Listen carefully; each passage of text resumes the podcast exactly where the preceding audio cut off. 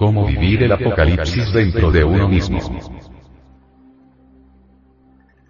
El modus operandi para vivir el apocalipsis dentro de sí mismo lo damos a conocer en este capítulo, pero advertimos que el método a realizar, está en las enseñanzas bíblicas, en el Evangelio del Señor Buda, en el Corán del profeta Mahoma, en el Bhagavad Gita, en el Popul de los mayas, en el Ramayana, en el Mahabharata, y en miles de libros sagrados más, pero todo está dado en forma de parábolas, de mitos, de simbología, etc no es una cosecha de nosotros, particular.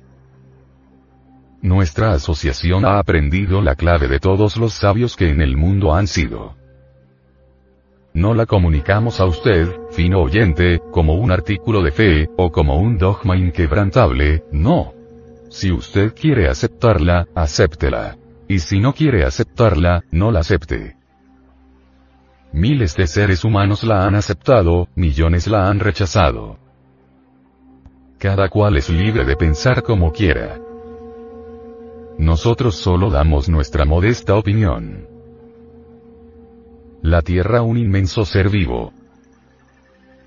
Ante todo se hace necesario comprender que hay algo en nosotros que está más allá de lo meramente físico. Tenemos un cuerpo de carne y hueso, eso es obvio y cualquiera acepta esa realidad, pero muy pocos comprenden que tenemos una psicología susceptible de modificación. Hay necesidad de comprenderla si es que en realidad de verdad deseamos transformarnos. Quienes aceptan que tienen una psicología, de hecho comienzan a autoobservarse. Cuando alguien se autoobserva, es señal de que intenta transformarse, nosotros necesitamos transformarnos. La vida, así como está, en realidad de verdad no es muy atractiva. Nacer, crecer, envejecer y morir, se vuelve demasiado aburridor trabajar para existir y existir en una forma miserable, no tiene caso, y no solamente existen en forma miserable las gentes que no tienen dinero, sino también las gentes que lo tienen. Hay dos formas de revolcarse en el lodo. Algunos se revuelcan entre el lodo de la miseria y otros se revuelcan entre el lodo de la riqueza, todo esto es desolador. Así que, vivir así, por vivir, existir así, porque sí, sin saber por qué ni para qué, es algo que no tiene la menor importancia. ¿Qué es lo que somos? ¿Con qué objeto existimos? ¿Para qué vivimos? Tantos afanes. Y al fin qué? Cada uno de nosotros es simplemente una máquina encargada de transformar energía. Sucede que las energías planetarias de nuestro sistema solar, no pueden pasar así porque sí al interior de la Tierra, debido al hecho mismo de que nuestro planeta es diferente, es un mundo gobernado por 48 leyes, un mundo completamente distinto a los otros mundos del sistema solar. Miradas las cosas desde este punto, es claro que necesita la Tierra de canales para que la energía cósmica o universal pueda pasar a su interior. Y no se trata de que pase únicamente, se necesita que se transforme mediante los mismos canales. Solo una energía transformada y adaptada, pues, al organismo del planeta Tierra, podría ser útil al mismo. Téngase en cuenta que la Tierra es un organismo vivo, que necesita existir, que tiene necesidad de las energías cósmicas para poder vivir. Así como nosotros tenemos la necesidad de obtener energías para existir, así la Tierra necesita de la energía para existir y vivir. Pero las que recibe la Tierra para que pueda existir, vienen de los otros planetas del sistema solar. Pero se necesita que esa energía se transforme para que pueda alimentar al planeta Tierra, y no podría transformarse si no existiesen canales por donde esa energía pasase. Afortunadamente esos canales existen, los hizo el Logos Creador. Están constituidos por la vida orgánica, que como fina película, el Logos ha establecido en la costra terrestre. Así pues, la delgada película de la vida orgánica, vegetal, animal, humana, es necesaria para que las energías puedan transformarse y pasar al interior de la Tierra. Solo así podría existir la Tierra. De lo contrario no podría existir como organismo vivo. Nosotros, los seres humanos, somos simples máquinas por donde la energía cósmica debe pasar. Cada uno de nosotros recibe ciertas cargas de electricidad y de magnetismo que luego transforma inconscientemente, y retransmite automáticamente al interior mismo de la Tierra. Para eso existimos. Y tantas amarguras para que la Tierra exista, para que esta mole planetaria gire alrededor del Sol. Y nosotros que nos creemos tan grandes, y realmente no somos más que simples maquinitas transformadoras de energías. Y el motivo de nuestra existencia es ese. Para que esta enorme mole planetaria exista, debemos continuar nosotros con nuestras viditas. Infelices días ante nosotros. Trabajar para comer, para poder vivir, existir para la economía de la naturaleza. A ella no le importa qué ideas tengamos, qué creencias. A ella lo único que le interesa es recibir el alimento correspondiente, el alimento energético que debe pasar por nuestro cuerpo, eso es todo. ¿Y nosotros, cómo vivimos? Riñendo en casa, o en las calles, o en los campos de batalla.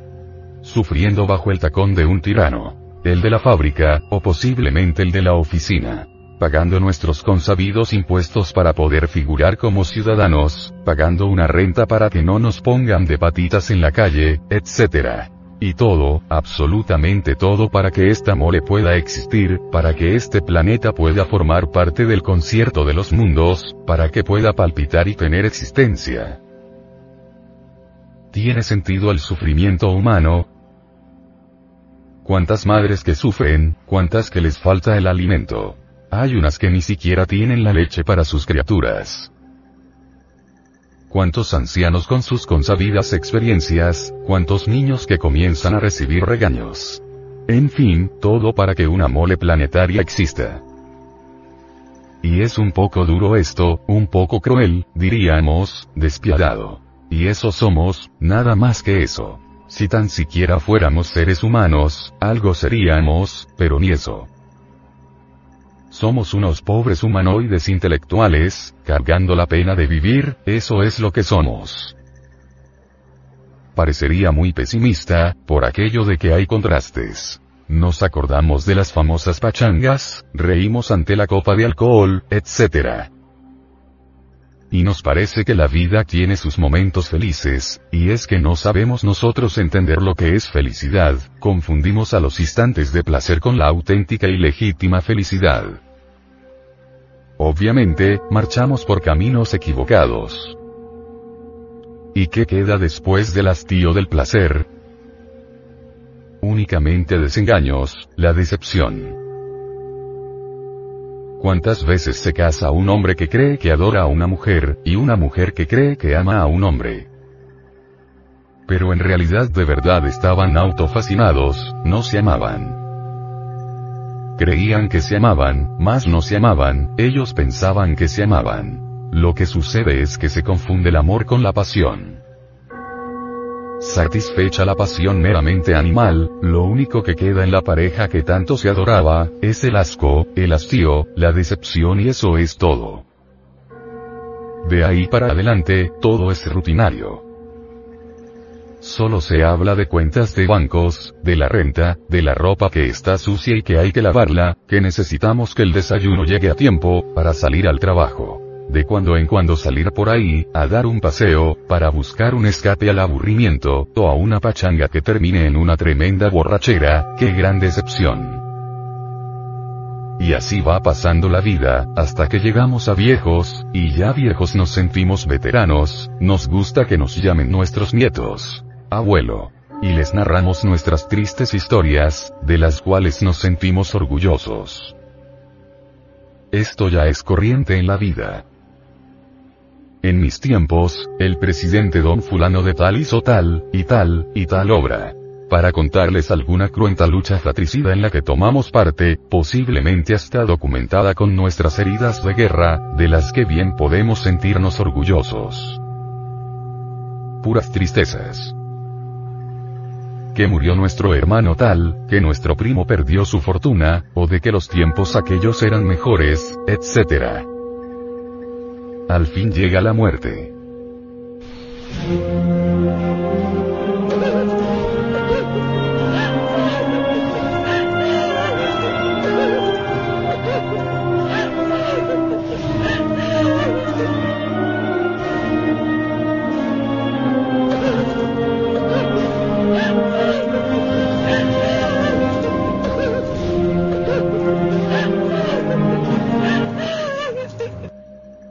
Vida infeliz si para eso trabajamos tanto, si para eso sufrimos tanto.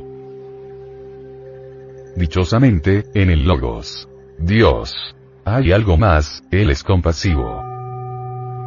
Pues si bien es cierto que nos tiene convertidos en puras maquinitas, sirviendo a su naturaleza que Él creó, no es menos cierto que tiene un interés, creador también. Él no va a crear una naturaleza, no va a crear una vida orgánica a costa de un mundo encargado de dar vueltas alrededor del Sol así porque sí, como por vacilar, o por diversión, sin un propósito definido. No tendría caso haber creado este planeta para nada. Tiene que haberlo creado para algo, pues crear para nada sería, dijéramos, la tontería de las tonterías. Pensamos seriamente que nadie lo haría. Uno no se pondría a hacer algún aparato y hasta sufrir por el tal aparato, exponiendo la existencia para nada, para luego destruirlo. Esta creación tiene un objetivo. Él cobra un precio, ¿sí? Y lo exige de verdad, por haber creado la delgada película de la existencia orgánica sobre la faz del mundo. Él quiere sacar algo de ahí, tiene un interés, y tiene razón además. Él quiere sacar una cosecha de hombres reales. La idea no está mala, pero sí difícil. Se trata de un ensayo, muy espantoso por cierto y bastante trabajoso, en el tubo de ensayos de la naturaleza. Eso es lo que él quiere. Crear hombres auténticos. Recordemos a Diógenes con su linterna. Él anduvo, un día por las calles de Atenas con una lámpara encendida buscando a un hombre y no lo halló. Y llegaba a las casas de los sabios con la linterna, se paseaba por las habitaciones con su lámpara, buscando en los rincones, en los patios y en los corredores. ¿Qué buscas? le decían, Diógenes. Un hombre. Pero si las calles están llenas de hombres, las plazas públicas están llenas de hombres. Esos no son hombres, respondía, son bestias. Comen y duermen y viven como las bestias. Y visitó la casa de los científicos, y de los artistas, y por donde quiera hacía lo mismo. Es obvio que los enemigos aumentaban, a medida que visitaba casas y más casas. Todos se sentían manifiestamente ofendidos por Diógenes. Y tenía razón. No lo halló. Somos robots humanoides hombres auténticos, en el sentido más completo de la palabra, es muy difícil encontrar, muy trabajoso. Afortunadamente el Logos Creador ha depositado pues, en las glándulas sexuales, los gérmenes para el hombre podrían desarrollarse tales gérmenes si cooperáramos con el logos. Entonces dejaríamos de ser simplemente máquinas parlantes, como actualmente somos, y nos convertiríamos de verdad en hombres, en reyes de la creación. Pero decir que esta humanidad está compuesta por hombres, es exagerar la nota. Porque entendemos que el hombre es el amo, el Señor, el Rey, así lo dice la Biblia el rey de la creación, creado para gobernar a todas las especies animales y vegetales, para gobernar el mar, para gobernar el aire, el fuego, y si no es rey, no es hombre. ¿Puede usted, amable oyente, gobernar esos elementos? ¿Es capaz de desatar las tempestades? ¿Es capaz de destruir un incendio? Es capaz de poner en actividad los volcanes de la Tierra, o hacer estremecer el mundo, desatar un terremoto o impedirlo, si no somos amos de la creación, entonces no somos hombres, porque está escrito en la Biblia que el hombre es el rey de la creación, el que manda, domina. Así, ¿somos reyes o no somos? Si somos víctimas de las circunstancias, si un terremoto acaba con miles de personas, como está sucediendo en la actualidad, ¿en qué quedamos? Víctimas de las circunstancias, ¿Dónde están los hombres? Si pueden aplastarnos los elementos en la misma forma en que nosotros aplastamos con el pie un hormiguero, entonces ¿dónde está la característica de hombres que decimos que somos? Realmente, por mucho que presumamos de tales, en el fondo no somos más que simples animales intelectuales condenados a la pena de vivir. Pero hay gérmenes en nuestras glándulas sexuales, gérmenes que podrían transformarnos en hombres. Esos gérmenes deben desarrollarse en nosotros, y pueden desarrollarse si cooperamos con el Logos Creador y sus ideas solares. Para eso Él ha creado esta raza, entre otras cosas. No solamente para que sirva la economía de la naturaleza, sino con el propósito bien definido de sacar una cosecha de hombres verdaderos. En tiempos de Abraham el profeta, pudo el Logos sacar una cosecha hermosa de hombres solares. Durante los ocho primeros siglos del cristianismo, se logró otra pequeña cosecha en la Edad Media unos pocos, y actualmente se está haciendo el último esfuerzo, pues como quiera que esta humanidad perversa del siglo XXI se ha vuelto enemiga de las ideas del Logos creador, del Señor Jehová, es terriblemente materialista, mecanicista y egoica en un ciento por ciento, el Logos hace el último de sus esfuerzos, trata de sacar ya, una cosecha pequeña de hombres, es decir, de seres que anhelen la salvación de su alma. Luego, sacada la cosecha, destruirá la raza porque ya no le sirve para su experimento. ¿Para qué sirve esta raza ya? Ya no tiene caso que exista, ya no le sirve a sus experimentos gentes que ya no tienen ningún interés en las ideas geovísticas, que solamente piensan en las cuentas de banco, en los flamantes automóviles, en las actrices de Hollywood gentes que solamente quieren satisfacciones pasionarias, sexuales, drogas, etc. No sirven, ciertamente, para el plan divino. Gentes así deben ser destruidas, y eso es lo que va a hacer el Logos. Destruir a estas gentes, y creará una nueva raza, en continentes nuevos que surgirán del fondo del mar. El Logos Creador está realizando un experimento en este planeta. Los actuales continentes, antes de poco, estarán en el fondo de los océanos.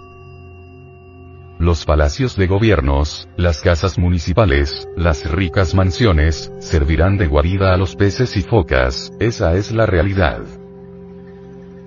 tierras nuevas habrán de surgir del océano, donde incuestionablemente, habrá gente nueva, una raza especial, distinta, que pueda servir para el experimento del logos. Esa es la realidad de los hechos. Y comunicamos esto en tiempos angustiosos, en tiempos en que las gentes ya no creen en el fin del mundo, en tiempos en que las gentes solo dicen, comamos y bebamos, porque mañana moriremos. En tiempos en que las gentes solamente se preocupan por el dinero, por el que dirán, por el dicen que se dice, por la última moda, por la droga o por la lujuria. Hablamos, pues, esto con un solo propósito. De invitarlo a la reflexión. ¿Es posible desarrollar los gérmenes solares, Sí, allí están, para que el hombre real nazca en nosotros, en la misma forma en que la mariposa nace dentro de la crisálida. Pero ante todo se necesita de la disponibilidad al hombre. Si no existe la disponibilidad al hombre, no puede nacer el hombre dentro de nosotros. Allí están los gérmenes, pero pueden perderse, y lo normal es que se pierdan. Son gérmenes muy difíciles de desarrollo necesitamos que esos gérmenes se desenvuelvan, y solo podrían desenvolverse tales gérmenes, si nosotros cooperamos con el Logos. Para que el hombre real nazca en nosotros se necesita llevar a cabo dentro de sí mismo la revolución de la conciencia, que tiene tres factores. 1. Nacer o efectuar el nacimiento segundo. 2. Morir o eliminar absolutamente el ego o yo psicológico pluralizado. 3. Sacrificarse por la humanidad. Empecemos con el primer factor. Nacer. Ciertamente, el hombre es un ser no logrado todavía. Todas las criaturas nacen completas, menos el ser humano. Un perro nace siendo perro, y como perro está completo. Un águila nace siendo águila. Dispone de grandes alas y una vista maravillosa que le permite cazar hasta las sierpes más lejanas nace completa, pero el pobre animal intelectual, equivocadamente llamado hombre, nace incompleto. Sucede que nace sin los vehículos que debería tener. Nace sin un cuerpo astral, nace sin un cuerpo mental, nace sin un cuerpo causal. Entonces, ¿qué es lo que nace? Nace un cuerpo físico, un cuerpo planetario con un asiento vital y nada más. ¿Qué hay más allá de eso? El ego, y este es de naturaleza animal. ¿Posee una conciencia el pobre ser humano? Sí la tiene, pero embotellada entre el ego, eso es todo. Una conciencia dormida, una conciencia, dijéramos, condicionada por su propio embotellamiento. Así que, concretando, nace incompleto. El germen que penetra en una matriz para su conveniente desarrollo, por el hecho de haber nacido no significa, en modo alguno, que haya terminado sus procesos completos de desarrollo. El germen que se gestó en un vientre materno y que nació, que vino al mundo, es un germen incompleto en todo sentido. Porque, lo uno, no posee los cuerpos existenciales superiores del ser. Lo otro, pues no ha terminado ni siquiera de desarrollarse el mismo cuerpo físico. El desarrollo total del cuerpo físico se procesa a través de las edades de los 7, 14 y hasta los 21 años. Gracias a la energía creadora, el cuerpo físico pudo gestarse entre el vientre materno. Gracias a la energía creadora, el cuerpo físico puede continuar sus desarrollos a través de los 7, los 14 y los 21 años de edad. De manera que el mismo cuerpo físico, por el hecho de nacer, no está completo. Necesita desarrollarse. Desgraciadamente, vemos como los adolescentes, sin haber completado todavía su proceso de desarrollo, ya están fornicando, perdiendo su simiente en masturbaciones, y más, lo cual es manifiestamente absurdo. Porque esa energía creadora que ellos están desperdiciando, es necesaria, indispensable para completar el desarrollo del cuerpo físico.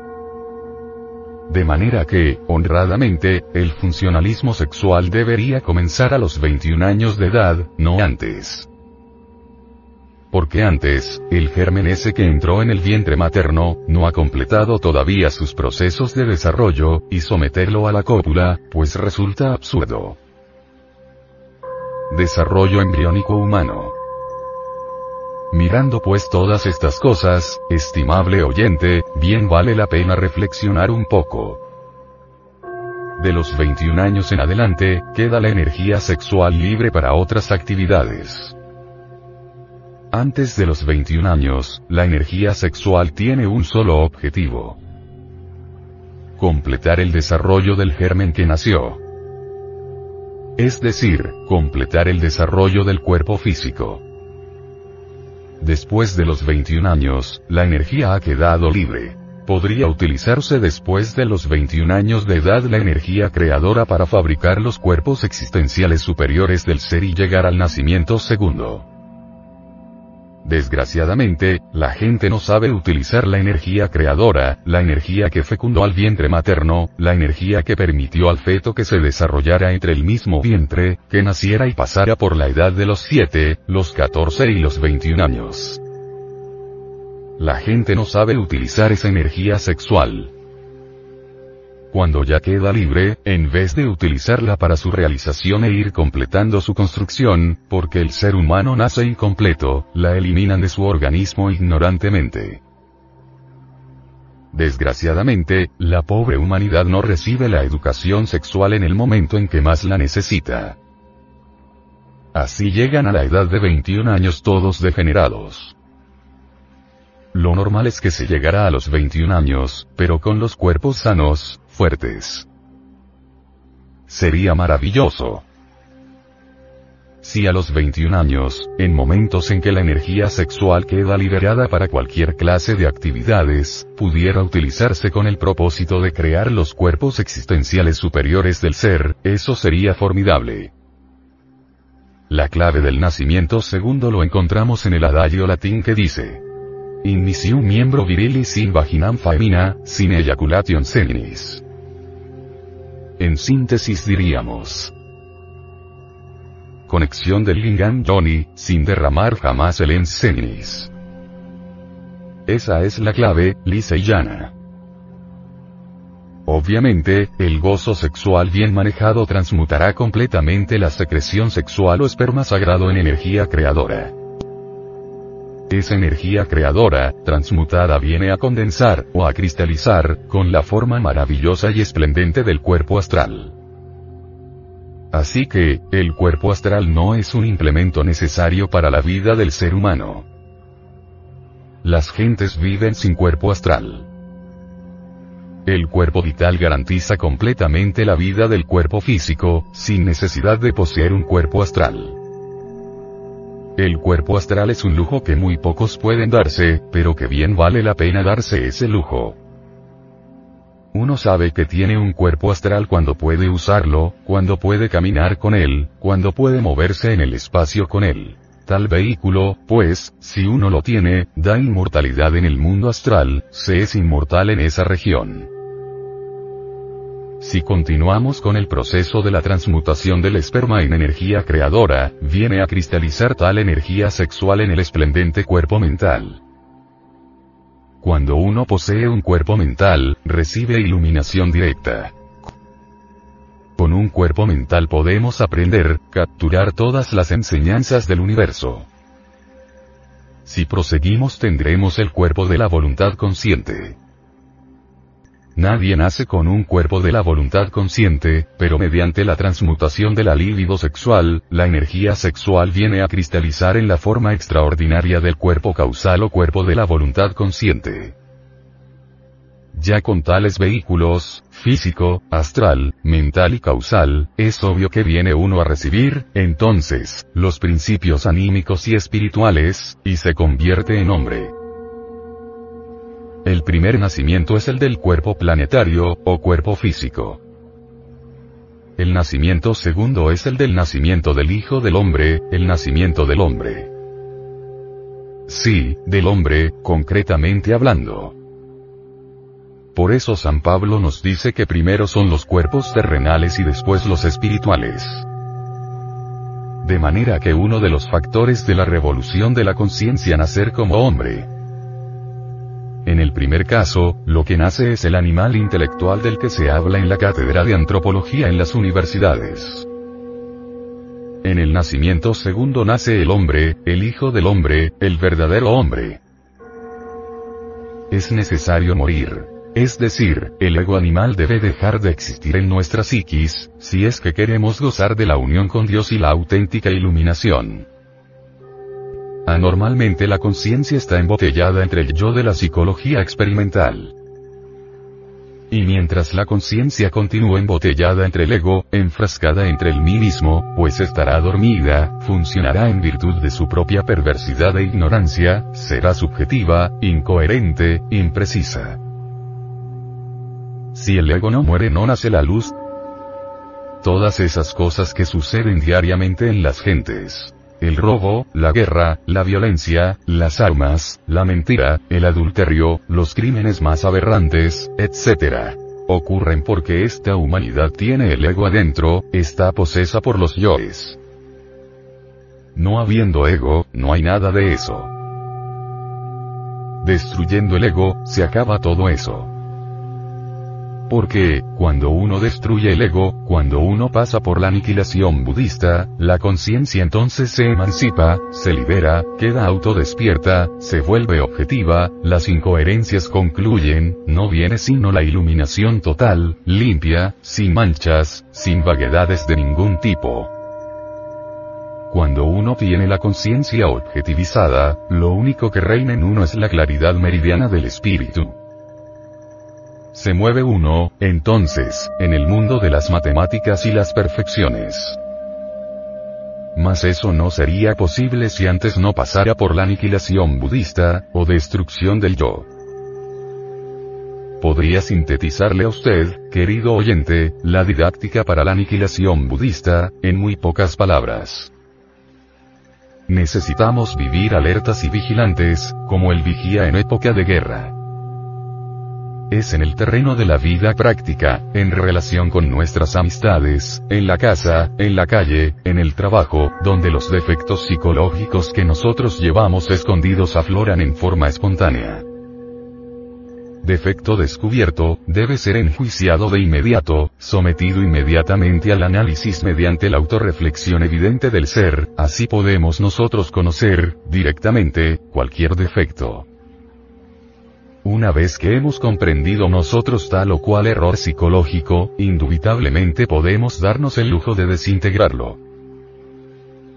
Para desintegrar un yo se necesita de un poder que sea superior a la mente, y este no es otro sino Dios Madre. Solo ella podría pulverizar cualquier agregado psíquico inhumano, sea este de ira, de codicia, o de lujuria, o de envidia, etc. etc. etc. Hay que, naturalmente, primero, descubrir el defecto que uno quiere eliminar y luego hay que trabajarlo, comprenderlo, como segundo requisito. Y como tercer requisito, eliminarlo. Y se puede eliminar con el poder de la Divina Madre particular, pues cada ser humano en su interior tiene esa madre. Con el poder de ella, le rogamos pulverice tal defecto, y ella así lo hará. Si consigue usted, fino oyente, pasar por la aniquilación budista, si consigue morir radicalmente, despertará su conciencia absolutamente, aquí y ahora. Entonces se hará consciente de la vida en los mundos superiores. Pero hay que morir para despertar. Cuando uno despierta verdaderamente, queda uno consciente, tanto en el mundo físico como en los mundos superiores. Y sea que su cuerpo esté dormido, sea que esté despierto, siempre vive consciente.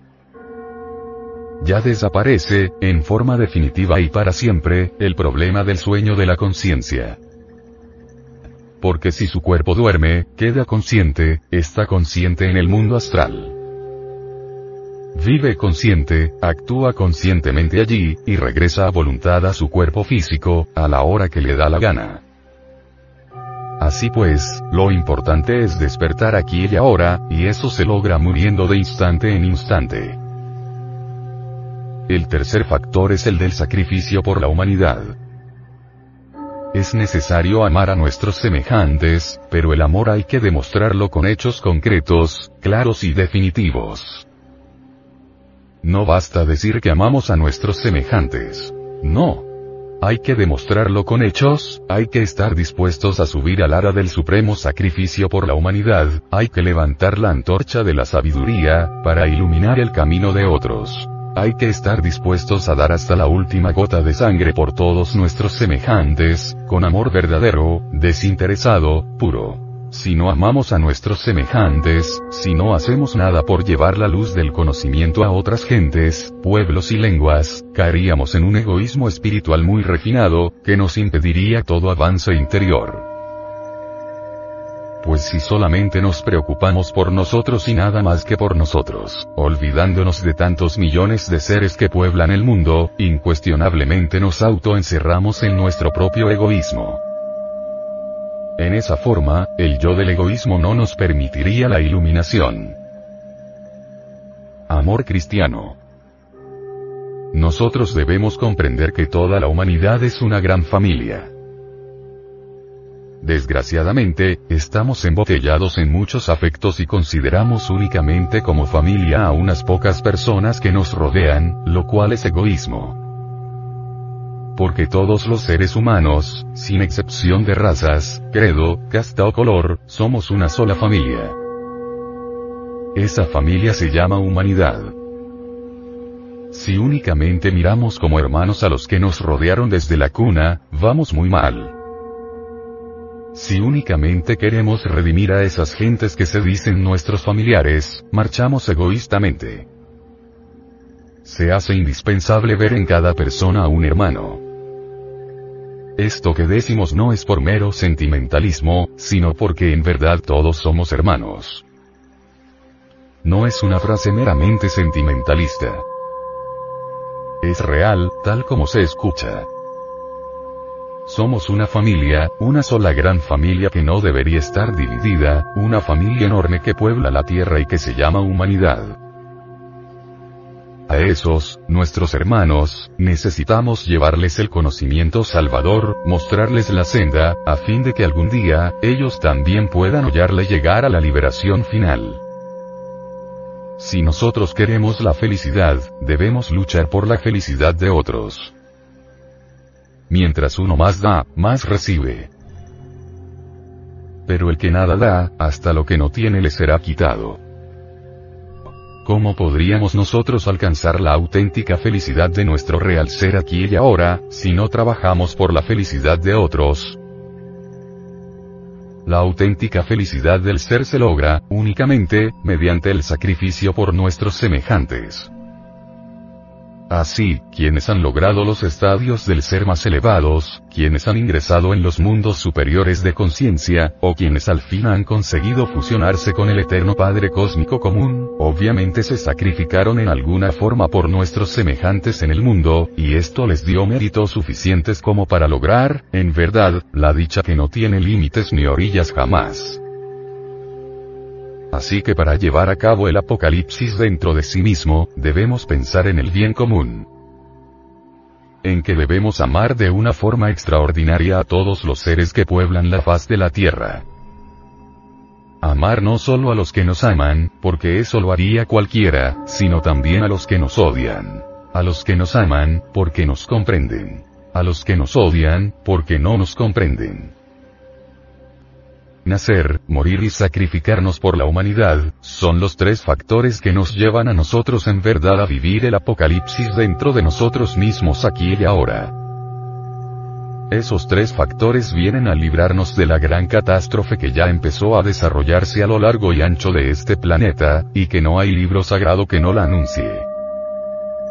Esos tres factores vienen a ser de nosotros algo distinto nos transforman en hombres reales, nos unen a la divinidad. Amigos, desde esta tribuna, desde esta tribuna me dirijo a todos con el propósito de hacer llegar mis pensamientos y palabras de amor es grande para nosotros los mexicanos tener la visita de hermanos de todas latitudes de la América. Ciertamente nosotros los mexicanos tenemos una rica antropología que compartimos con todos los pueblos, naciones y lenguas nuestra patria mexicana contiene tesoros preciosos de sapiencia que está dispuesta para que los estudiosos puedan beber allí el sumo de la sabiduría. En este gran banquete hemos de regocijarnos todos, hemos de congratularnos con infinita alegría. Ha llegado la hora de comprender que en todos los países del orbe palpita la sabiduría oculta. Ha llegado la hora de entender que bajo las pirámides de Egipto floreció la sabiduría de los hierofantes. Ha llegado el momento de saber que en las pirámides de Teotihuacán aún se escucha el verbo que resuena de los antiguos maestros de Aragua. En nombre de la verdad de decir que la sapiencia cósmica cuya palpita en todo lo que es, en todo lo que ha sido, en todo lo que será. A través tiempo distintos hierofantes del saber resplandecieron en la noche profunda de todas las edades.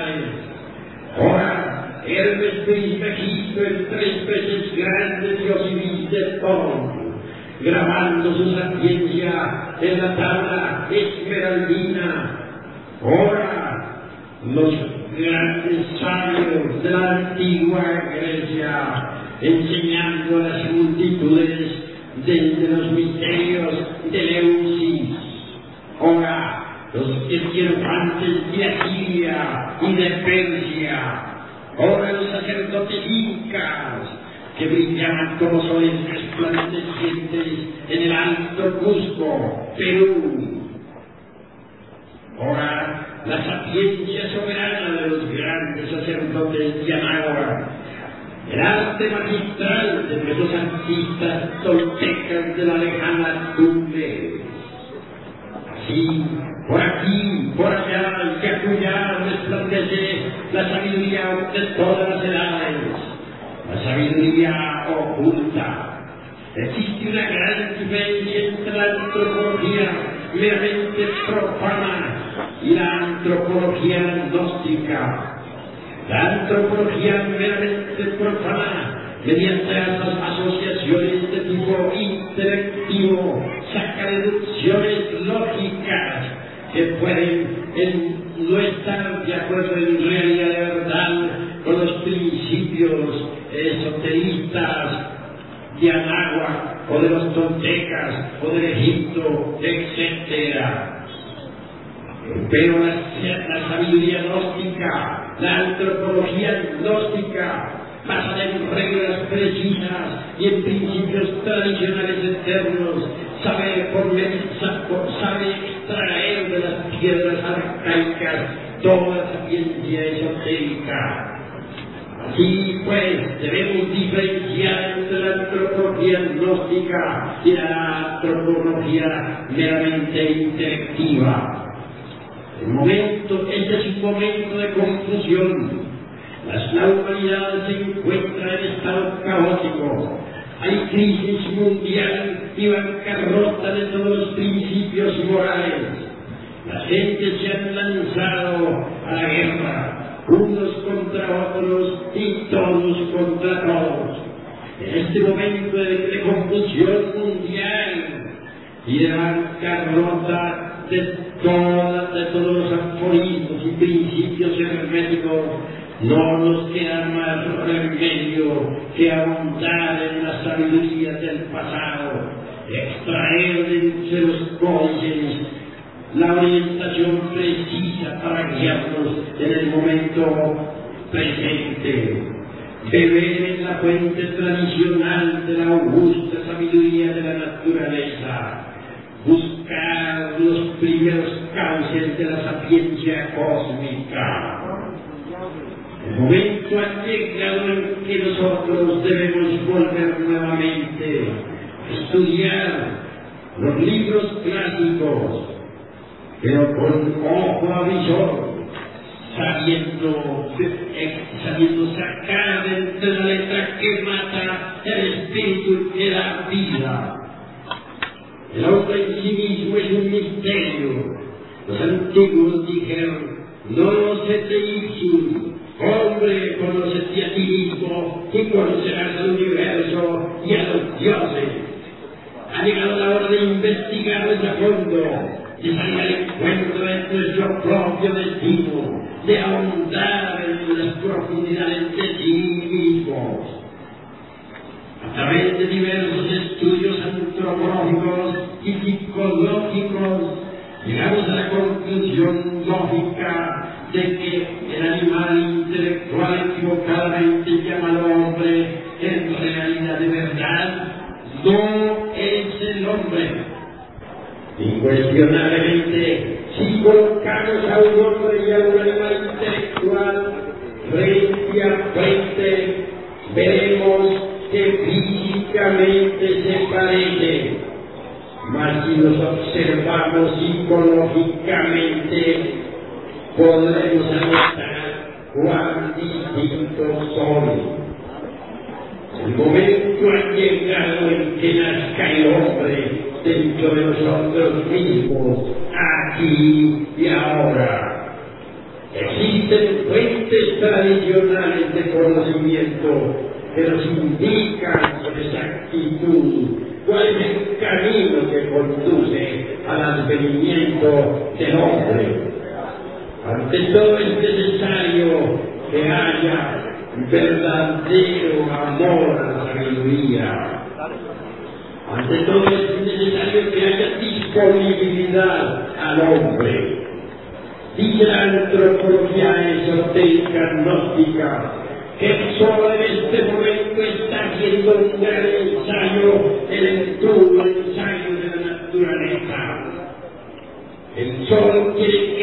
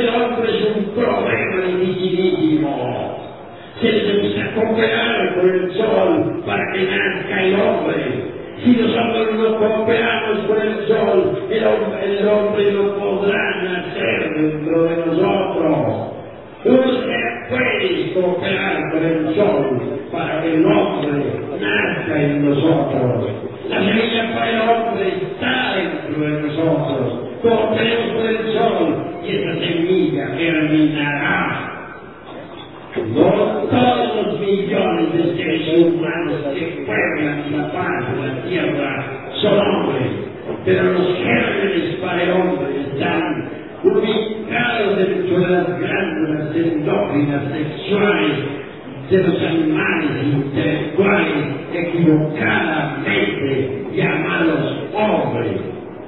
Así como la mariposa se forma dentro de su oruga, así también dentro del animal intelectual puede germinar el hombre.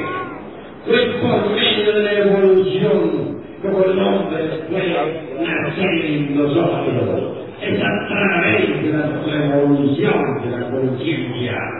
Quienes preconizan el dogma de la evolución como fundamento de la autorrealización íntima del ser, están perfectamente equivocados. Solo a través de la revolución de la conciencia puede nacer el hombre dentro de cada uno de nosotros. Federico Nietzsche habla del superhombre. Olvidó Federico Nietzsche que antes que el superhombre resplandezca sobre la paz de la tierra, debe nacer el hombre. Los antiguos náhuatl dijeron, los dioses crearon a los hombres de manera y después de haberlos creado, los, fusionaron con la divinidad. Luego añade un códice, no todos los hombres logran fusionarse con la divinidad. Obviamente, primero debe nacer el hombre mediante la creación de los cuerpos existenciales superiores del ser. Después, posteriormente, integrarse con la divinidad. Cuando el hombre se integra con la divinidad, nace el superhombre. El superhombre resplandece en la noche de los siglos brilla sobre las cumbres majestuosas del Calvario, asombra a las gentes del Monte Negro, se estremecen las pirámides cuando escuchan su verbo, resuena maravillosamente en las cátedras de Pitágoras, vibra extraordinariamente sobre las pirámides de Egipto y de Yucatán. Un sol hace resplandecer el alto Cusco del Perú. Superhombre brilla por un instante y luego desaparece entre las multitudes. El superhombre está más allá del bien y del mal. Conoce lo bueno de lo malo y lo malo de lo bueno al superhombre le crucifican tres traidores, Judas, Pilatos y Caifás. Al superhombre le odian tres clases de gente, los escribas, los sacerdotes y los ancianos del templo. Los escribas, es decir, los intelectuales le abominan porque no encajan dentro de sus dogmas, dentro de sus teorías los sacerdotes no es porque no caen dentro de sus sectas. Y por último, los ancianos no abominan porque se salen de sus viejas costumbres reaccionarias y conservadoras. El superhombre terriblemente divino empuña la espada de la justicia y lucha contra las potencias del bien y del mal el superhombre es un Pitágoras, el superhombre es un Hermes Egipto, el es grande, Dios y de todos. El superhombre es un Quetzalcoatl que hace estremecer a los aguas. El superhombre es un Jesús de Nazaret. Superhombre es un Juan capaz en la tierra de los incas origina la gran tempestad de todos los ideales y también la fuerza que lleva su mensaje por los países del sur. Superhombre obviamente tiene poder sobre los elementos, sobre el fuego que flamea, sobre los aires que rugen como y también sobre las aguas y la perfumada tierra. El superhombre, por encima de todos los dogmas y de todos los exclusivismos, que se la espada y combate contra sí mismo, contra todo y contra todo. Ha llegado la hora de que nosotros nos preparemos para el advenimiento del superhombre el hombre en realidad de verdad debe nacer antes que el superhombre resplandezca en los cielos estrellados de Urania.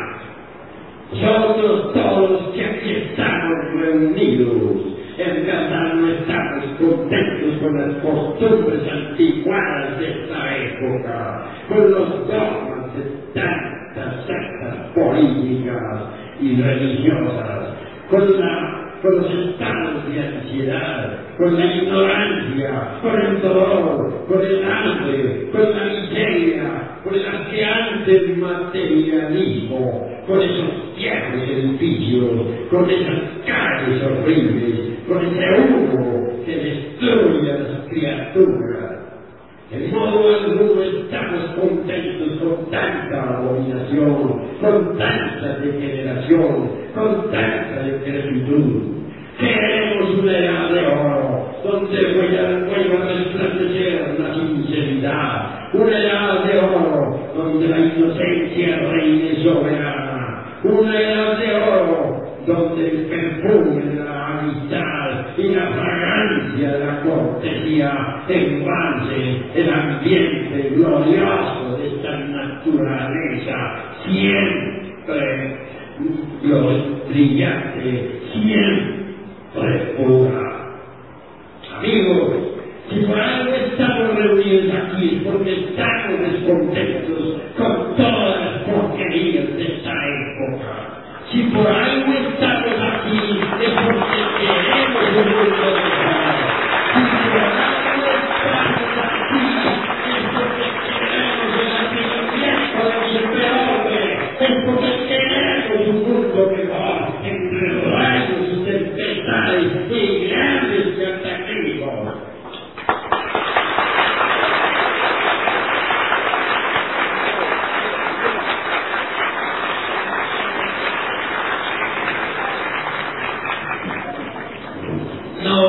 teorías reaccionarias y anticuadas. Queremos la revolución de la conciencia.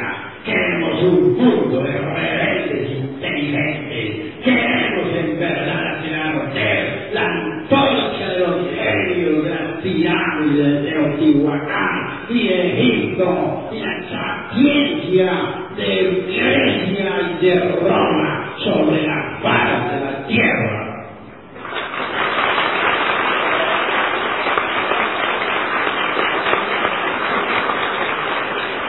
los dioses toltecas y Ana, de Antidianagua nos vigilan.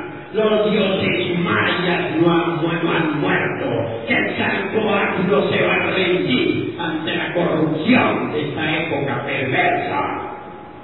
Amigos, este gran banquete de la amistad es verdaderamente un banquete de luz, un banquete donde florece el verbo de los hierofantes, un banquete iluminado por el Cristo cósmico, un banquete donde vuelven a verse en las mujeres los ojos de las antiguas Sirias, los ojos de las sacerdotisas de Tebas y de Memphis, los ojos de esas divinas doncellas de las pirámides del sol y de la luna.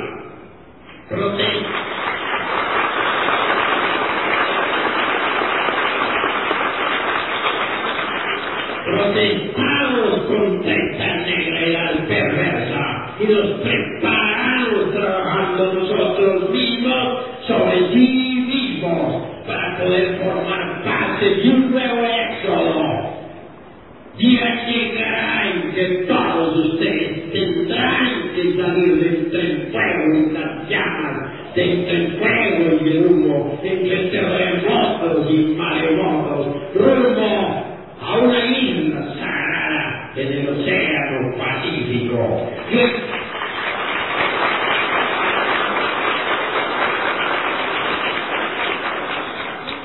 Ese que está dentro de mi insignificante persona que nada vale, encabezará las legiones de la luz, los escuadrones de acero del ejército de salvación mundial.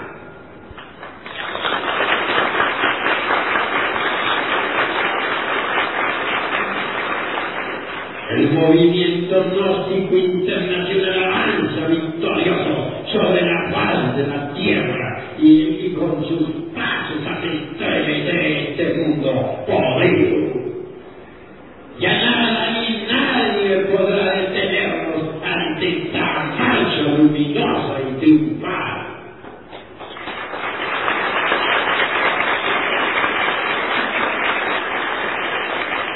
Amigos, ahora es necesario que todos integrados, todos unidos, formando poderosos escuadrones de lucha, avancemos por el Canadá y hasta las tierras de Europa.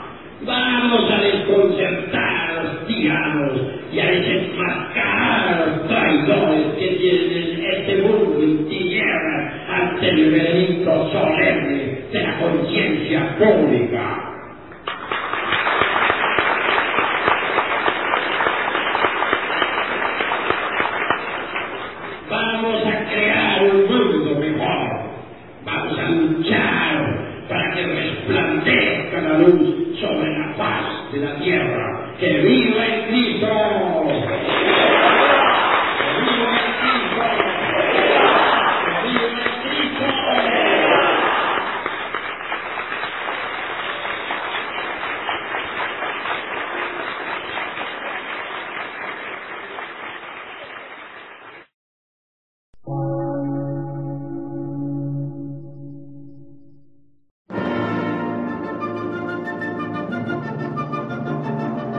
Emisora, gnóstica, transmundial. Por una nueva civilización y una nueva cultura, sobre la faz de la Tierra.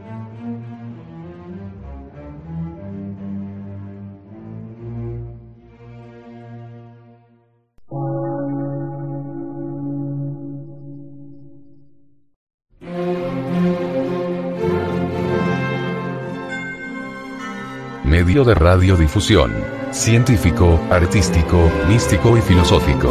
De la Asociación Colombiana de Centros de Estudios Gnósticos, Antropológicos, Psicológicos y Culturales. A. C.